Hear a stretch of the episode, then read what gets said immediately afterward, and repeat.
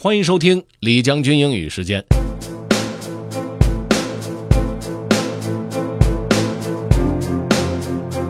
今天跟大家分享的这篇文章的内容是关于美国的这个路边宾馆的，其实更确切的说，应该是关于路边宾馆的这些招牌的。呃，以前哈，在美国开车经常可以看到路边那个标牌上面，要么写着 vacancy，要么就是 no vacancy。这个 vacancy v a c a n c y 啊，指的是空位的意思。那么这就表示宾馆有没有房间住啊？那个时候没有电子屏，no 和 vacancy 的搭配非常巧妙，没有住满就盖上 no 或者熄灭 no 的这个灯就可以了。如果住满了没空位了，就是全部都亮着 no vacancy。但是现在大家就不会靠这样的牌子来选房，一般会在网上来查评论，这就是时代变化的产物。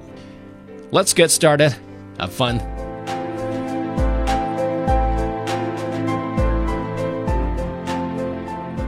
No vacancy signs are vanishing from American highways.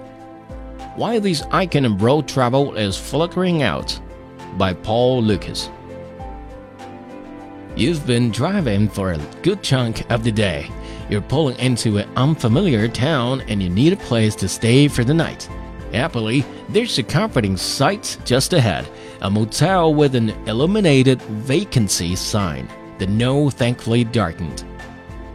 The no vacancy sign, a beacon of hospitality and or disappointment, has greeted road-weary American travelers for generations.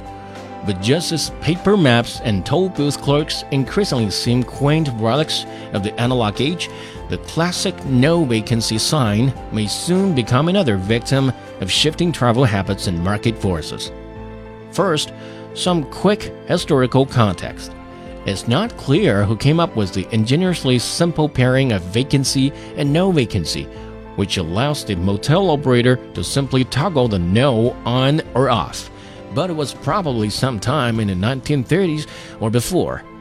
While the canonical example is neon electricity isn't required, some motels instead gave the no a cover up flap or a slider panel. By 1946, the science had become so ubiquitous that country singer Merle Travis recorded a song called No Vacancy, which reached the number 3 on the country charts. America's post war boom in the 1950s and 60s, which led to an explosion of automotive travel and a corresponding spike in roadside lodging development, further solidified the no vacancy sign as a staple of American travel culture. But a lot has changed since those days. We don't really have any customers who want that type of sign anymore said Alex Laurentano of the Laurentano Sign Group, a leading sign manufacturer for the hospitality industry. At one point, they were useful, but not anymore, with online booking.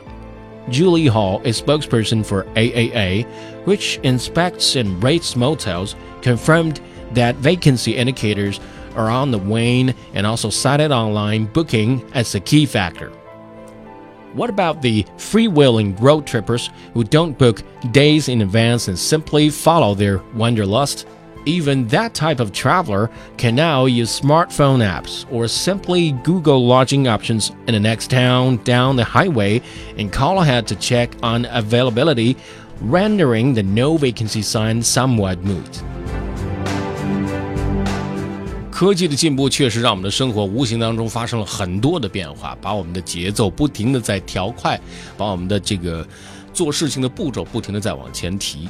就比如说在高速公路上，美国他们那边的感觉是，呃，再也看不到空位的那个那个广告牌儿啊，有空位或者没空位的广告牌儿。在国内呢，你可能就很少再能看到补胎急救这样的广告牌在高速公路的路旁了，因为现在的各种。手段其实非常的方便，你可以打开自己的手机 APP，或者打个电话，马上就可以通知在路上遇到紧急情况的时候，通知相应的这个呃急救人员来帮你解决问题。虽然怀旧总是会让人觉得非常的美好，但是接受新生事物，或许能让自己更加的快乐。如果您想回听本期内容，可以关注重庆之声的微信公众号“重庆之声”，点击品牌就可以进入李将军英语时间了。另外呢，也可以在喜马拉雅 FM 上面搜索“李将军”，就可以找着我了。OK，that's all for today. Thanks for listening. This is General Lee 李将军。下期节目见。